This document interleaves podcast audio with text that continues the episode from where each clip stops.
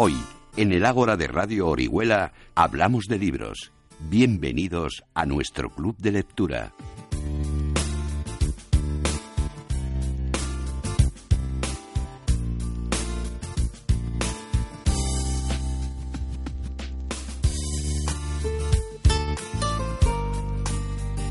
En pleno verano no podíamos dejar de abrir las puertas de nuestro club de lectura porque es una época que mucha gente utiliza para leer.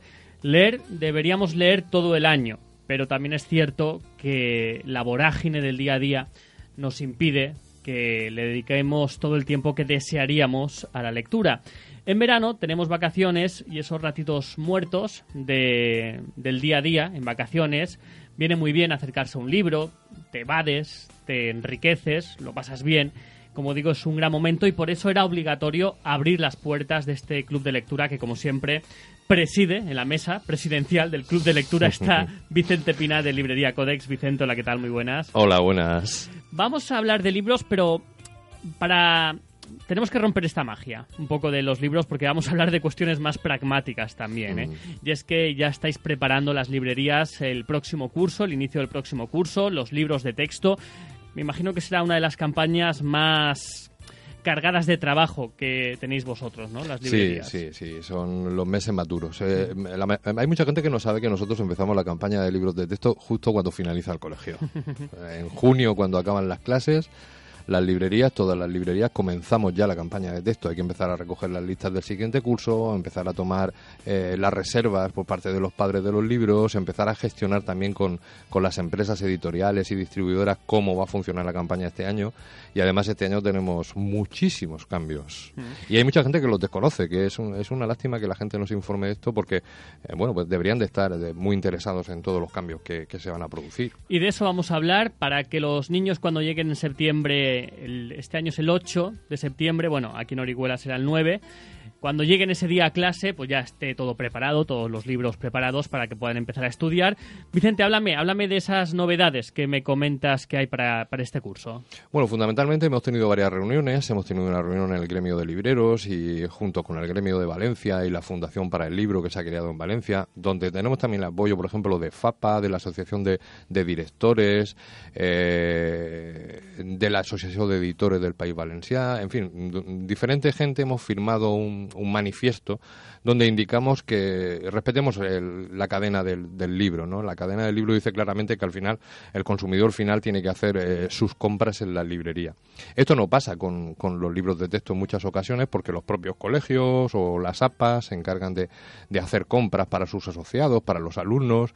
En fin, es un dilema que llevamos recurriendo y reclamando desde hace muchísimos años pero no, la gente no quiere atender a, razones. No hay forma de que esto se atienda a razones.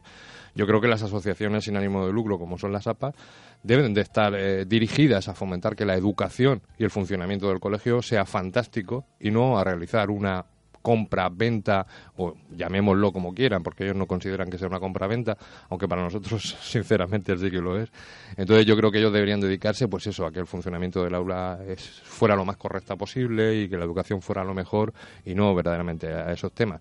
Entonces, es una carta donde reclamamos simplemente pues el recordatorio de que las librerías estamos durante todo el año, los 365 días del año y más ahora con, los medios de Internet, a disposición de, de toda la clientela y de las propias editoriales y que recuerden que, simplemente que, nos ofrecemos para todo lo que puedan necesitar. De hecho, ya hemos muchos libreros, hemos visitado diferentes centros, diferentes colegios, institutos y hemos puesto en contacto con, la directiva de los centros para ver un poco el funcionamiento de este año, porque habría que indicar que este año primero y segundo de primaria tienen cheque libro y además está en funcionamiento la salsa de libres y, el banco de libros, que son diferentes cosas. Eh, el bono libro o cheque libro van a ser 160 euros. ¿Y eso lo otorga la Generalitat Valenciana? Sí, pero lo tiene que solicitar el colegio. es que es bastante, sí, es bastante problemático porque la solicitud de los libros de primero y segundo tiene que partir del colegio. El colegio luego tiene que recepcionar los chequelibros y, y entregarlos a los padres. Los padres tienen que venir a las librerías, retirar los libros por un importe de hasta 160 euros. Eh, no entran atlas, diccionarios, eh, material escolar material de papelería me refiero, entran solamente los libros. Pero es que luego además las librerías tenemos que eh, facturar a nombre del alumno, incluyendo eh, curiosamente también el NIA, el número de identificación del alumno y a qué colegio pertenece. Eh, todo eso hay que presentarlo como factura al colegio, el colegio lo tiene que presentar a la Generalitat, la Generalitat se lo abonará al colegio y el colegio a nosotros.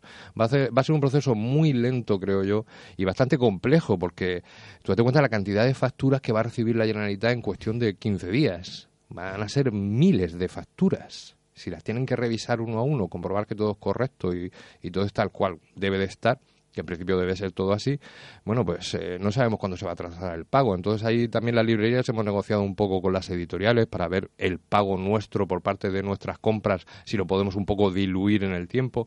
Se ha llegado a negociaciones importantes con algunas editoriales y sobre todo con distribuidoras para que al menos el pago nos lo pasen a octubre, noviembre. En fin, eh, estamos con todo ese tipo de negociaciones. Y luego hay otra cosa del Banco de Libros. Hay una cosa particular, curiosa, que la, la mayoría de la gente, incluso las direcciones de los colegios, no saben. Eh, el banco, la asignación para reposición del banco de libros, ahora mismo un colegio tiene unas necesidades. Hay unos libros sobre los que se escribe, hay unos libros que los papás no han entregado porque están defectuosos, hay que reponer esos libros. Esos libros la reposición la tiene que hacer el colegio, pero tiene que haber presentado el listado de reposición antes del 20 de julio salvo que eso cambie porque están habiendo cambios eh, continuamente. Y la Generalitat solo le abonará a los niños de primaria un 10% del importe de reposición y a los de secundaria un 15%. Y nosotros nos preguntamos, ¿y el dinero que falte para esa reposición de libros del Banco de Libros, de dónde sale? Estamos hablando de un colegio público, que no tiene subvenciones por otro lado, nada más que las que le otorga la Administración. No es una empresa, no es un negocio, no es una asociación sin ánimo de lucro, es un colegio público.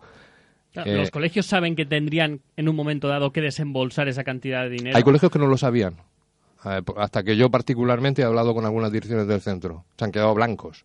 Porque ¿de dónde van a sacar el dinero para la reposición del banco de libros? Cuando hablamos de reposición, ¿qué son los libros que están en mal estado, que, habría que completar para que el banco de libros luego mm, complete las necesidades de los alumnos del siguiente curso? Pero que además hay un tope. Está valorado eh, en primaria, y te lo estoy diciendo de memoria, no tengo aquí el documento, está valorado que un lote de primaria vale eh, por término medio 178 euros. Estamos hablando, 175, perdón. Estamos hablando que la Generalitat va a entregar para la reposición de un lote 17 euros y medio, un 10%. Con 17 y medio, euros y medio hay para un libro y escaso, escaso, probablemente no llegue, ¿no? Entonces, son, hay muchísimas eh, dificultades, problemáticas, muchísimo trabajo de papeleo, de redacción, de facturas, de albaranes, de presentar aquí, de presentar allá. Qué eh, locura para libreros, para colegios, para padres de alumnos.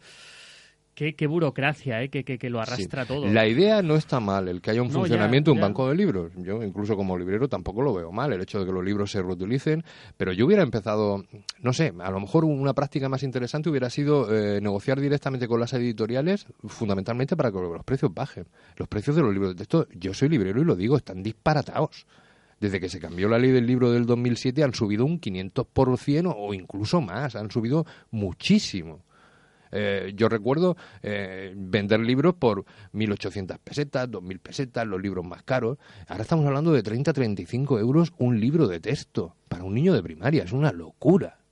Entonces yo hubiera empezado por ahí, por decir, oye, no, no perdona, los libros de texto que se van a aplicar en nuestra comunidad pueden ser de estas editoriales, de estas, de estas, de estas, de estas, porque hemos negociado con ellos, porque consideramos que el currículum que traen es bastante interesante para el desarrollo eh, del estudio del chaval, pero hemos negociado con las editoriales para que los precios tope máximo en un libro de matemáticas de primero de primaria, pues sean 20, 22 euros. Yo hubiera empezado por ahí. Creo que creo recordar que en la comunidad andaluza se está haciendo así. Eh, se mantiene un cheque libro de hace muchos años que va dirigido eh, directamente a las librerías. Hacen la compra allí, pero es que además los padres casi tienen garantizado el precio del libro. Eh, el ahorro es importantísimo. No sé, hay, diferentes modos de, de, trabajar todo esto, ¿no? Lo del banco libros, mm, insisto, me parece muy bien, pero nos estaba llevando de cabeza. Eh, como tú bien dices, a las direcciones de los centros, a los padres y a nosotros como libreros que también nos toca, nos está llevando de cabeza, sinceramente.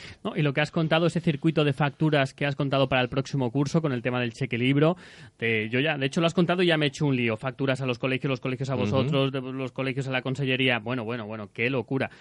La administración ya de por sí va lenta. Si encima le añades ese engranaje tan complicado, como tú dices, no sé cuándo se va a cobrar, pero... Eh, yo, casi todo tenemos presente que este año el inicio del curso en septiembre va a ser problemático. Yo, nosotros ya lo damos por hecho de que va a ser problemático, porque en algunos centros yo creo que van a faltar libros si no han llegado a tiempo con, con cubrir las necesidades del banco de libros. Luego, lógicamente, cuando nos pasen el pedido, los libros no están sobre la mesa, hay que remitir los diferentes pedidos a las diferentes editoriales. Eh, bueno, esperemos que todo funcione lo mejor posible haremos hincapié y trabajaremos como hacemos siempre en intentar equivocarnos lo menos posible y trabajar lo mejor para todos nuestros clientes. Pero bueno, eh, con una demanda eh, justo en unas fechas, en una semana, en 15 días, de cientos, si no miles, eh, desde luego miles de libros, bueno, pues se bloquean todo, se bloquea todo porque por muy preparados que estén los almacenes y las distribuidoras, no pueden servirlo todo en la misma semana tendrán que haber un proceso de selección, los primeros pedidos se irán sirviendo los primeros y, habrá un ritmo de servicio que es más lento que el habitual, evidentemente. Si ya de por sí el servicio medio viene rondando los eh, tres días aproximadamente, cuando entramos en campaña de texto se dispara a 8, 10, incluso 15 días para servir los libros en las editoriales porque no tienen personal suficiente, son incapaces de abarcar tanto trabajo. Entonces yo creo que una de las problemáticas va a ser esa. Vamos a empezar en algunos centros sin la disposición de todos los libros para los alumnos. Eh, bueno, pues habrá que tomarlo con paciencia, con buen hacer y superar esta pequeña crisis entre todos y bueno y tirar para adelante como hacemos siempre. Dice Vicente que cuando los niños se van de vacaciones los libreros empiezan a trabajar para preparar la campaña del nuevo curso. Yo creo que cuando los niños empiecen el curso y se solucione todo lo de los libros es cuando vosotros os tendréis que ir de vacaciones y desconectar de todo este follón ah. por el que habéis pasado durante los meses de verano. Probablemente es cuando más nos merecemos las vacaciones en Más agotados estaréis. ¿eh? Sí, sí, sí. Qué locura. Bueno, pues yo creo que este tiempo que hemos invertido Vicente en hablar de este tema, tratar esta cuestión me parece importante y espero que haya servido de información para, para, muchos oyentes que estén también metidos de una u otra manera en este lío. Vamos ahora sí a dedicar unos minutos a hablar de libros que nos recomiendas para este verano, de novedades en el mercado. Cuéntanos. Novedades siempre hay muchas. En septiembre se para un poco la distribución de novedades, pero ya las editoriales avanzan lo que van a sacar la última semana de agosto, las primeras de septiembre. En septiembre lo que hay es mucho el tema de, colecciones, ¿no? De nuevas colecciones. La gente empieza el nuevo curso con ilusión, con buenos propósitos y, salen muchas colecciones. Sí, sí, sí, sí, sí, muchas colecciones para, sobre todo en prensa, eso viene a través de la distribución de prensa. Sí, sí, sí, pero vemos muchos anuncios en televisión, referencia a diferentes colecciones, sí. En muchos hemos empezado algunas y no las hemos ya hemos llegado a octubre o noviembre, como mucho. y no las hemos sacado, pero bueno, eh, es una cosa interesante. Pues me gustaría indicar, eh, porque todavía no se ha presentado, yo creo que hay mucha gente que no lo sabe, el último trabajo del profesor José Ojeda Nieto, eh, prácticamente oriolano, nació en Valladolid, pero prácticamente oriolano, lleva muchos años afincado aquí.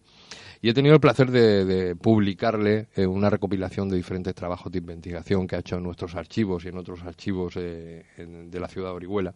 Es un libro que hemos titulado Estampas de Orihuela, siglos XVI y XVII como digo, como adelanto, todavía no hemos hecho la presentación porque acabamos de sacarlo de imprenta, lo presentaremos probablemente pues a finales de septiembre o en octubre, y es una joya de trabajo.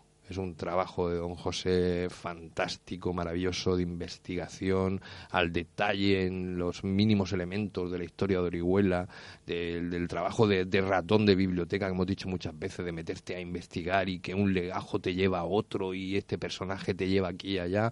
Bueno, pues aparecen diferentes estudios, pues por ejemplo, por poner el matiz de algún título de ellos, eh, pues uno de los títulos sería, por ejemplo, El cultivo de la tierra, un medio de vida, en los siglos XVI y XVII el vivir cotidiano, libros y lectura en los siglos XVI y XVII en Orihuela, eh, Solaz entretenimiento de escribanos y amanuenses, La Germanía de Orihuela, que la trata en más de, de 100 páginas, y el último trabajo publicado en este libro es Orihuela y el Quijote.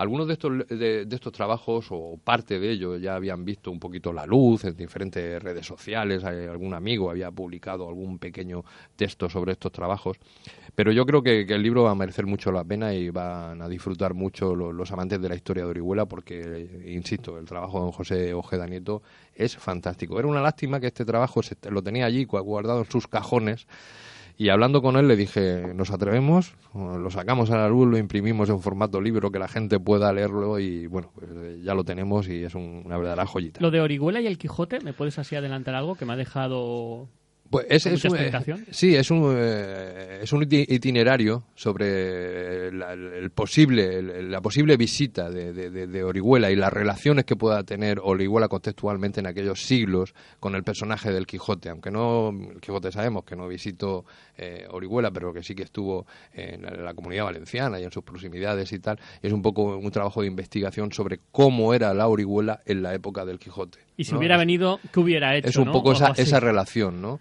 Eh, ¿Qué se hubiera encontrado quizás también el Quijote visitando nuestra ciudad en, aquellos siglos, en el siglo XVII, a principios del siglo XVII? Eh, un trabajo de verdad muy, muy interesante y muy curioso. Qué bonito.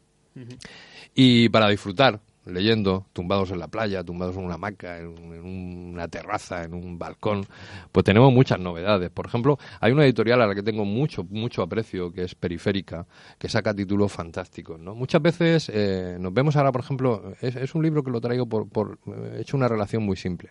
Eh, estamos viendo la situación, por ejemplo, social, económica, política que estamos viviendo en el día de hoy. Pero muchas veces no pensamos que hace 100 años pasaban cosas muy, muy similares. Y habían personajes muy, muy similares a los que tenemos hoy día, pero muy similares, muy parecidos. Eh, este libro es del francés Jules Bayet, se titula El testamento de un bromista. Y por ponerte un poco en situación, hay eh, otros libros suyos titulados, eh, vamos a ver, como te decía, otro título de este autor son Recuerdos de un estudiante pobre y El candidato de los pobres. Este señor cuando falleció, eh, acudieron a su entierro eh, más de 50.000 obreros, trabajadores de la industria de, del París de la época. Cantaron eh, himnos revolucionarios. Y este señor fue uno de los participantes en, la, comuna y en las revoluciones de, mitad del siglo XIX en el París de, de momentos, cuando se comenzaba con toda la industrialización y todo eso. ¿no? Era un referente tanto de la cultura como del progresismo en aquellos años. ¿no? Y habla mucho en sus libros de, la situación del trabajador, el trabajador explotado, el trabajador necesitado, el trabajador pobre que tiene que, progresar de algún modo. ¿no? Y en este caso, pues el libro es así. El Testamento de un trata ese tema, cómo se vivía en el siglo XIX, a mitad del siglo XIX, en París. Pero eh, eh, si haces la lectura del libro, encontrarás muchos reflejos. Eh, es como si estuvieras casi mirando un espejo y diciendo, coño, es que pasa, hace 100 años pasaba casi lo mismo que está pasando ahora. Eh, bueno, casi, casi, ¿no? O sea, eh, tampoco. Claro, los niños afortunadamente ya no están en fábrica, ¿no? Es otra forma, es otra forma de vivir, lógicamente, es otra, es otro periodo, ¿no? Pero las reclamaciones por parte de la sociedad de una evolución, de cambios, da igual, eh, las ves casi casi en el mismo contexto, ¿no? Y es un libro bastante curioso. Por, muchas veces por eso, por la reflexión de hacia dónde nos lleva la historia. Y hablando de historia, por ejemplo, cierra la trilogía de Cicerón eh, la obra de Robert Harris, eh, narrativa histórica, periodo del Imperio Romano, con su última novela, Dictator. Eh, se cierra aquí la trilogía de narrativa histórica de Robert Harris, que ha tenido muchísima aceptación y ha tenido muchísimos lectores. Y bueno, pues ya tienen disponible el último libro de la colección. Es un clásico dentro de la narrativa histórica y más sobre, sobre el, imperio, el imperio romano. Y también, por ejemplo, otra cosita curiosa, que llevamos ya un tiempo que está funcionando esto. Libros que hablan de librerías, de cómo son las librerías por dentro, de cómo funciona la librería, de las cosas que a veces ocurren en la librería. En este caso es Manuel Hurtado, el que eh, dentro de la colección novela, histórica de Ediciones Esfera le han publicado el libro que se titula La librería del callejón pues años 30, años 40, Madrid, eh, la España justo de final de, la guerra civil, eh, bueno, qué pasaba en esa librería del callejón donde incluso se reunían espías para intentar eh, bueno pues eh, luchar o bueno buscar un poco las libertades de, del país no una novela muy curiosa muy bien entramada y con una visita a esa trastienda de la librería muy muy muy curiosa. En la tuya eh, se reúnen espías en librería Codex te diría que sí fíjate. Te diría que sí te diría que sí. A veces se forman de forma espontánea espontánea eh, debates, eh, debates eh, de actualidad, pues simplemente porque coincide dos, tres, cuatro clientes en ese momento y se saludan y comienzan una conversación y la conversación nos puede llevar hasta casi, casi, casi la hora del cierre y más allá de, la librería. Es una cosa muy, muy, muy curiosa y que me gusta. Me gusta que, ocurra eso en la librería porque es una forma de darle también viveza, no solo el hecho de ir a buscar un libro, sino mantener una conversación con, con, amigos es una cosa eh, bonita que ocurre en la librería. A mí particularmente me gusta mucho. aunque la tuya precisamente no está en un callejón, ¿eh? Está en la Plaza San Sebastián, la, que la ve todo el mundo cuando pasa.